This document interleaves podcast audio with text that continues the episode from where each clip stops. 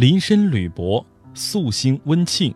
本句写孝敬父母要细致入微，意思是孝敬父母小心谨慎，如临深渊，如履薄冰，自己早起晚睡，让父母冬暖夏凉。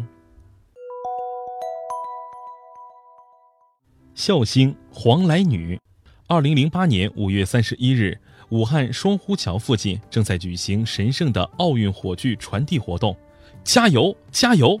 九点零六分，当一名飒爽英姿的女子手持祥云火炬，迈着轻盈的步伐跑过来时，等候在这里的大学生们齐声呐喊：“她是谁？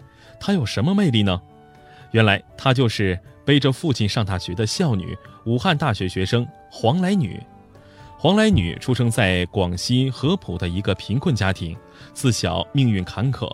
四岁时，母亲离家出走，从此她跟父亲黄道富相依为命，四处流浪谋生。黄道富非常重视女儿的文化学习，即使在艰难的环境里，也不曾忽视。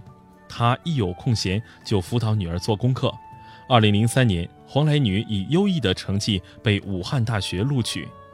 天有不测风云。二零零五年，正准备赴武汉打工陪读的黄来富突发脑溢血瘫痪了，语言功能丧失，随后又被医院检查出患有癌症等恶疾。爸爸，我一定要想办法给你治病，无论走到哪里，我都会带着您。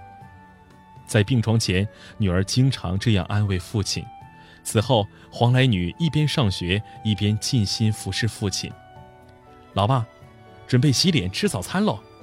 每天天不亮，黄来女就忙碌开了，烧汤做饭，给父亲洗脸刷牙。晚饭后，她替父亲熬药、打针、擦洗身子、按摩、盖好被褥，等一切安顿好后，黄来女打开书本，又读到深夜。就这样，一年多过去了，女儿的孝心唤醒了父亲的心智。有一天晚上，正在给父亲做按摩的黄来女突然听到父亲发出几句含糊不清的话语：“爸爸！”她不禁惊喜地喊道。父亲微微点了点头，两行热泪从眼角流了下来。黄来女的事迹经媒体报道后，感动了许多人。二零零七年，她被授予全国道德模范荣誉称号。说起孝行，人们总是津津乐道古代的二十四孝。其实，当代青少年何尝不是如此？他们用行动将孝敬父母这一传统美德发扬光大，像洪战辉、黄来女就是典型代表。